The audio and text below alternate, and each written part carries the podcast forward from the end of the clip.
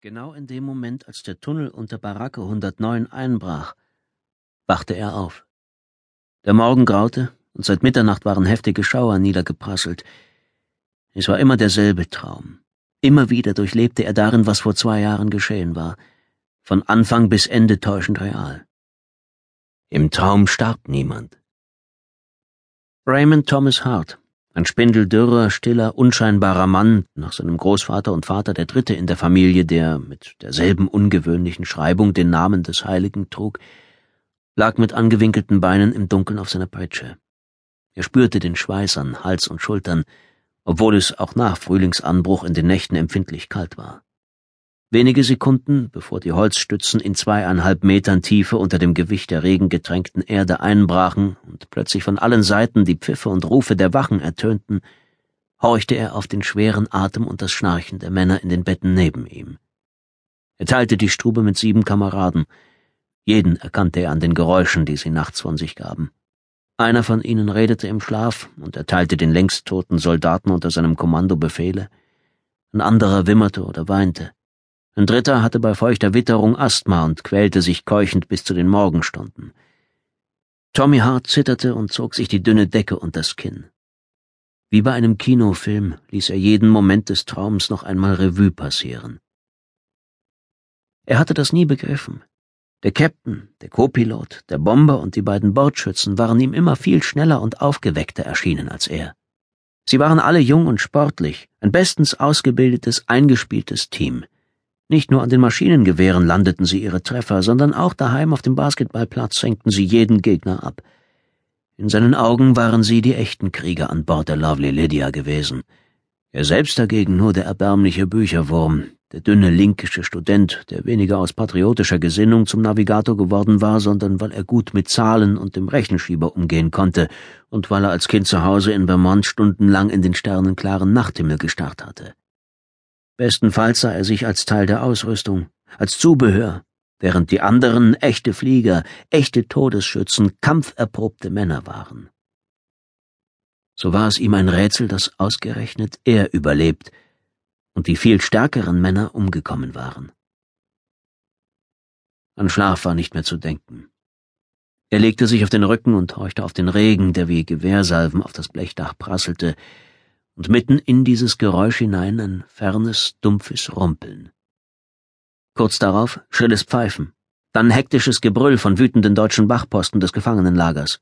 Er saß schon auf der Pritschenkante und schlüpfte in seine Stiefel, als es an die Barackentür donnerte und eine der Wachen schrie Raus, raus, schnell. Auf dem Appellplatz war es zweifellos kalt, und so griff Tommy hart nach seiner ledernen Fliegerjacke.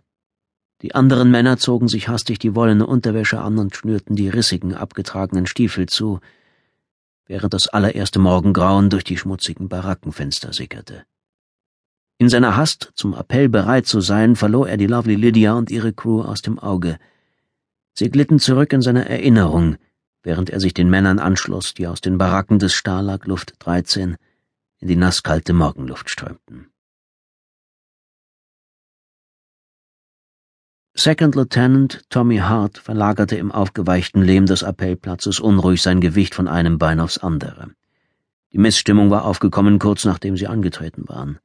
Jetzt empfingen die Gefangenen jeden Aufseher, der an ihnen vorbeikam, mit Buhrufen und Beschwerden.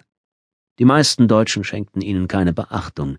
Hier und da drehte sich ein Hundeführer um und tat so, als wolle er das zähnefletschende Tier an seiner Seite auf die Meute der murrenden Soldaten hetzen, was die erhoffte Wirkung nicht verfehlte und die Männer zum Schweigen brachte, jedenfalls für ein paar Minuten.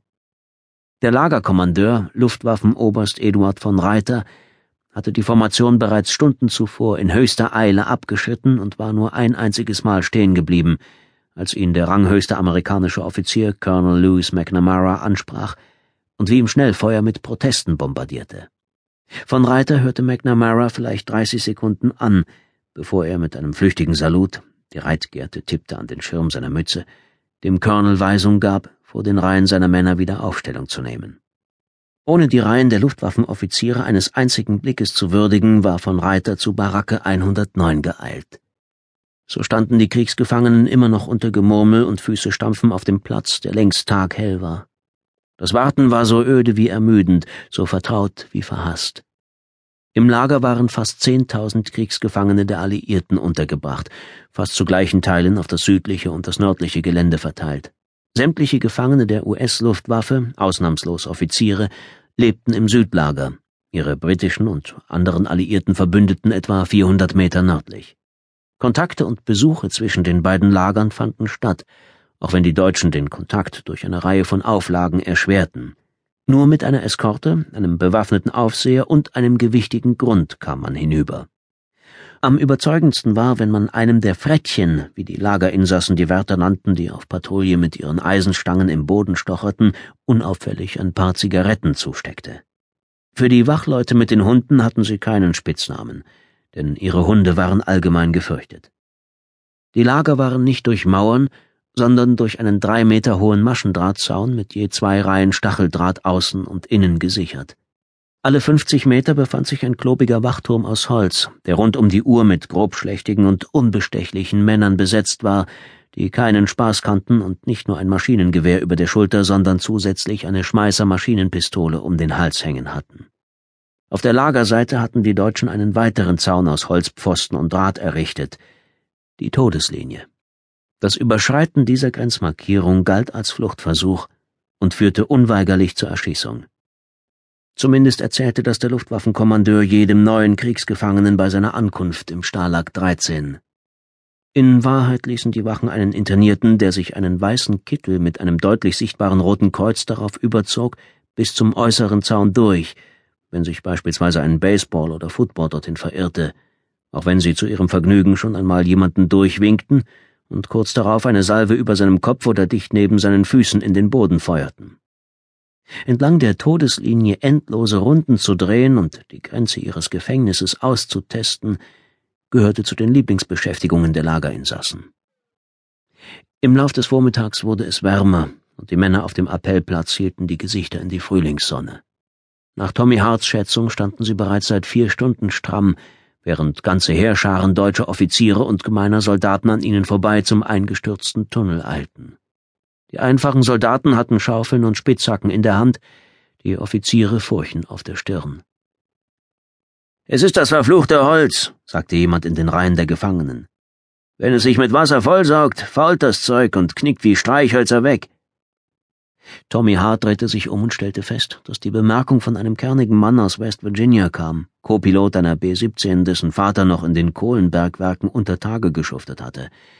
Er nahm an, dass der Haudegen, der die bittere Wahrheit mit Todesverachtung beim Namen nannte, am Fluchtplan maßgeblich beteiligt gewesen war.